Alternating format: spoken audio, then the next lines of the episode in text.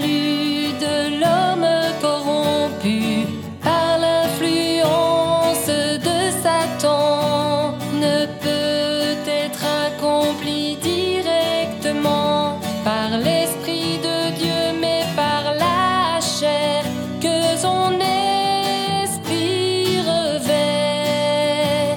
La chair dans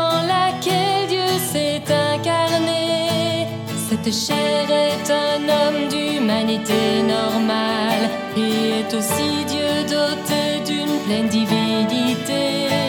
Elle diffère de l'esprit, mais celui qui sauve l'homme est toujours Dieu incarné.